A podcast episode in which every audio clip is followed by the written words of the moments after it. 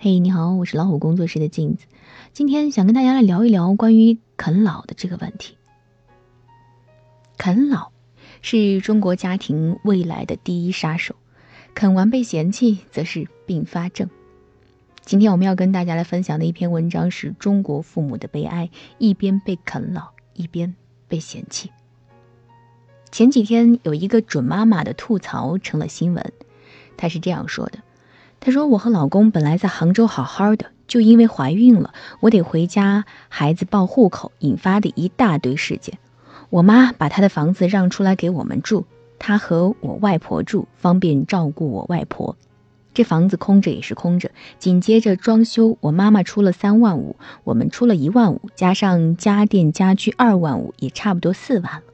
装修期间。”我老公公司宿舍要付房租，然后我妈还让我老公付生活费，也不体谅我们一下。产检还要费用，生孩子更要钱。现在装修好了，开始搬进来住了，他又要我们付房租了，一个月三千块。我老公刚换了工作，还不稳定，之前买家居的钱有一部分刷了信用卡，还得还月供，哪有那么多钱给他呀？让他缓一缓也不行。他说：“你老公连个房子都租不起，还想生孩子。”因为我老公家里没有房，一直被我妈妈看不起，又说他没用。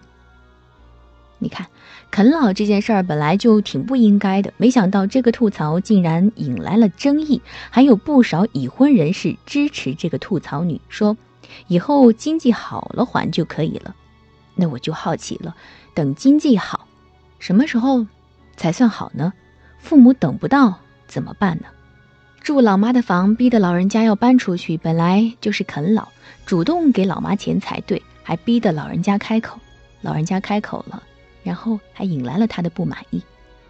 原本我以为这样的事情就出现在新闻上，不巧前几天有一个结婚一年的朋友跟我吐槽他的公婆，这个朋友严三，未婚先孕，没有工作就结婚生小孩。公公婆婆帮他们给了一套广州房子的首付，两个退休的老头老太太平时就住在广西老家。我那个朋友就开始吐槽了，他说：“我怀孕的时候还没收楼，让公婆来照顾我，他们要跟我老公拿钱租房，每个月要三千块伙食费。同样的情况，我回娘家住，我爸妈一分钱不收，还天天各种理由给我钱花。”我说那不一样，你结婚了就得靠你和你老公了。他说靠自己，猴年马月孩子才能落户广州。这就不说了。生孩子的时候我要住月子中心，我们手头的钱不够，我妈二话不说就给了一万，我公婆直接说没钱。我说老人家没钱也没办法。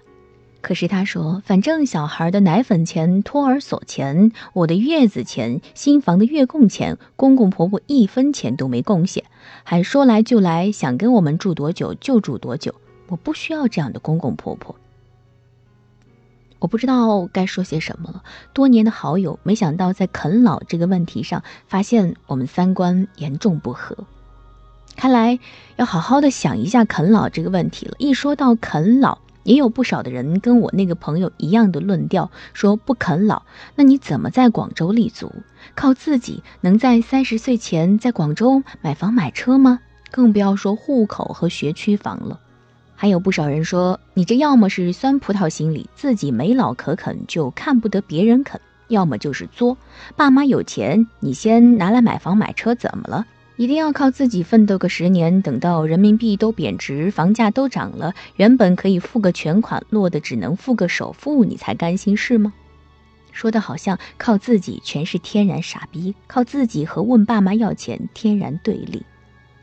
我不觉得问爸妈要钱就是啃老。像买房这种早买早好的大事，爸妈有钱愿意先给你，你自己又肯努力奋斗，以后给爸妈更好的养老条件，这是一个家庭资源的合理配置，不是啃老，是借力。我们反对的啃老是自己不奋斗，想挖空爸妈的棺材本，啃得爸妈生活质量直线下降。啃老不成还倒打一耙，说自己输在这个拼爹的时代，说的生了他就欠着他似的。奋斗的人各有各的辛酸和励志，啃老的人却有一样的流氓思维。爸妈的钱以后都是我的。还是我那个朋友的故事，他吐槽完没钱养娃，公婆没钱。我说你也快硕士毕业了，马上找个工作就能减轻经济负担了。他说：“可是我不想工作，我想跨专业考博。”我说：“从前没听你说过要考博，考博要准备的论文什么挺多的。”他说：“没事儿。”我跨专业考，就是因为这个专业特简单，又有熟人在哪个学院当老师。现在孩子这么小，离不开我呀。我出去工作怎么照顾他？再说我还没有准备好进入社会。我说，那你如果不工作，全靠你老公养家还贷，压力更大吧？他说，还好有我爸妈，还好我家就我一个，我爸妈的钱以后还不是我的，早花晚花不都一样？虽然是我关系挺好的朋友，但不得不说，不管啃老的形式多么的优雅，啃老就是无耻。谁跟你说你爸妈的钱都是你的？人成年以后就应该独立，爸妈的是爸妈的，你的是你的。即使他们百年之后，也可以把他们的财产都捐出去。还有一种论调就是，不给我买房就是自私。在知乎上看到了一个故事，楼主广州人。父亲早逝，留下了一个楼梯房，写着楼主母亲的名字。父亲走了以后，母亲一个人抚养楼主，直到楼主上大学，母亲才给他找了后爹。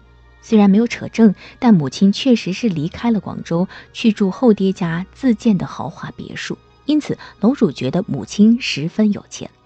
楼主本身大学毕业，在银行上班，几年下来手里攒有三十万。他觉得以母亲的有钱程度，如果母亲愿意把楼梯房卖掉，再给几十万，就能买个电梯房。最重要的是，新房添上楼主自己的名字。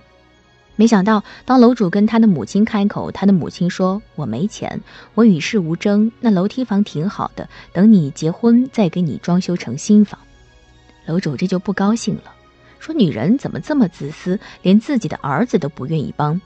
接着又说，交往了六年的女朋友会跟他分手，就是因为他没法在广州买新房。且不说楼主母亲的有钱是借着后爹的光，他即使想给钱，后爹也不一定乐意。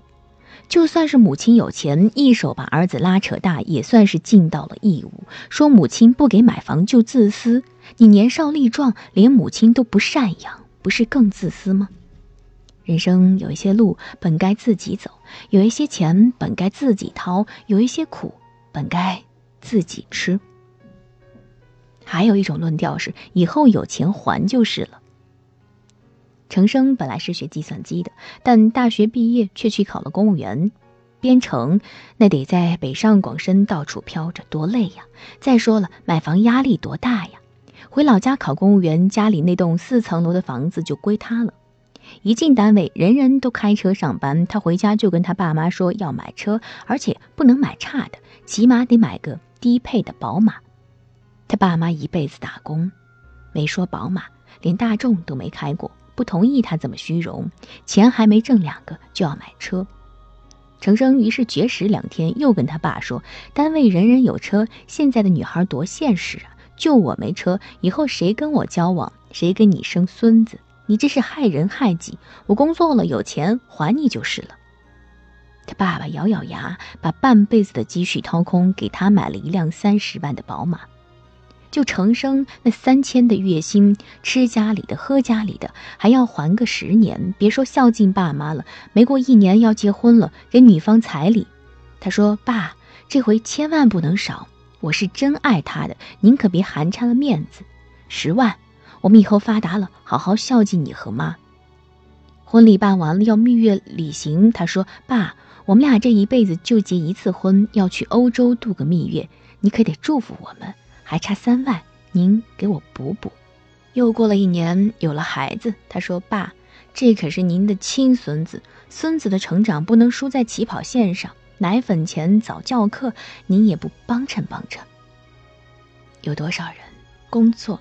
买车、买房、结婚、养娃，一步一步在啃老。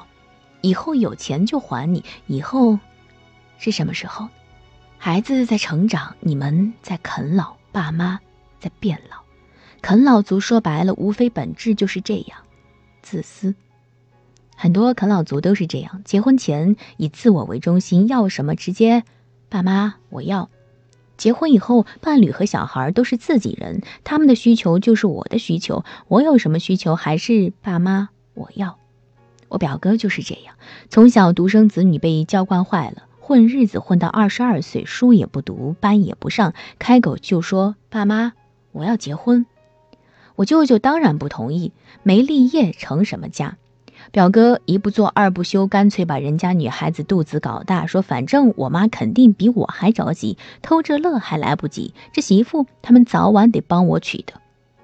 婚还是结了，我舅舅托人给表哥找了一份工作，想着他成家了能有一点责任感。表哥倒好，工作是做了，老婆孩子吃穿用住都蹭舅舅舅妈的。叫他交生活费，他就翻脸说：“你们就这么一个儿子，我不吃你们，你们要带到棺材里去啊！”对于啃老族，永远都是自己的利益至上，永远都啃老天经地义，永远都是不让啃。你这老不死的，算那么轻？啃老族的第二个特色，巨婴。我有一个远房表姑就是这样，两千年左右的大学生多么金贵，他就考上了，虽然是普通院校。我们家上一辈人就他考上了大学，所有人都替他高兴。结果大学毕业，他没找工作，说要考广州的研究生。三年五年，他还在考研，没考上。坚持理想，不工作，吃穿用住全都靠老爸老妈给他汇。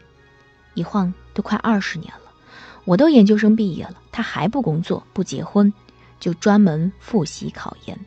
他老爹终于忍不住说他了：“做人要现实点，吃饱饭再追求理想。”他这就赌气了，说人倒霉的时候连父母都看不起自己，摔门而去，就几年不回老家，也不看他老爹被他气得中风了。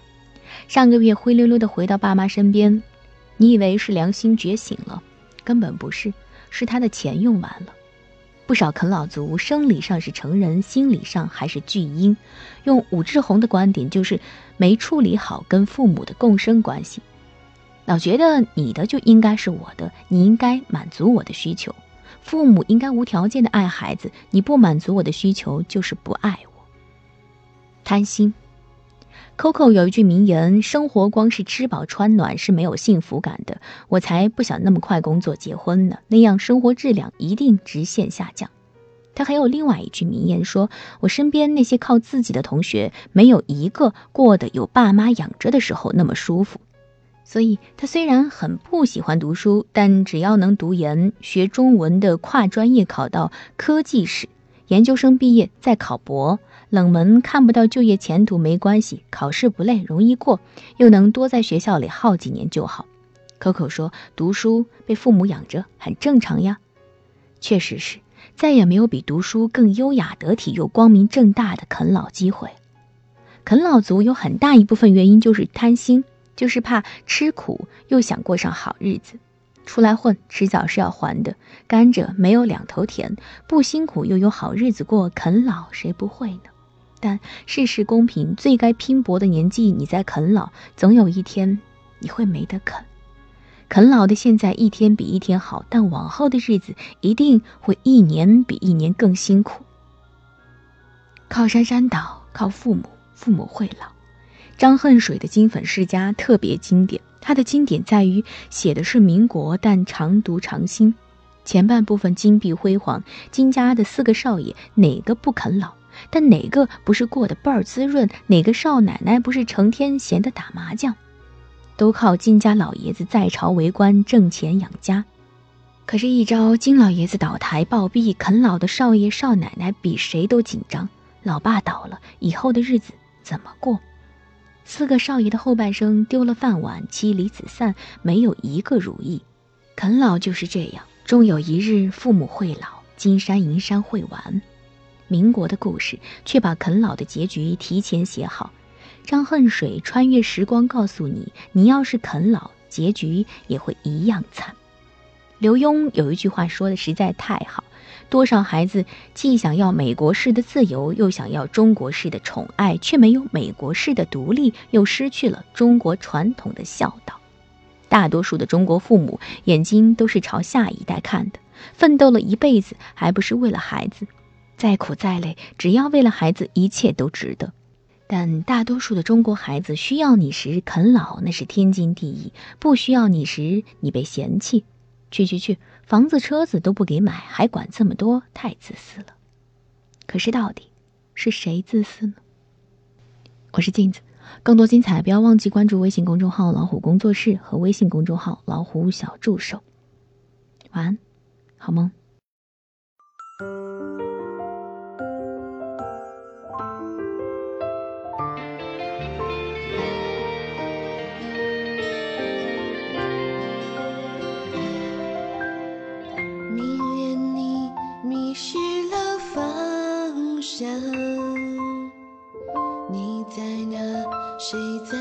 身旁感觉着你吻的烫，也亲着眼泪的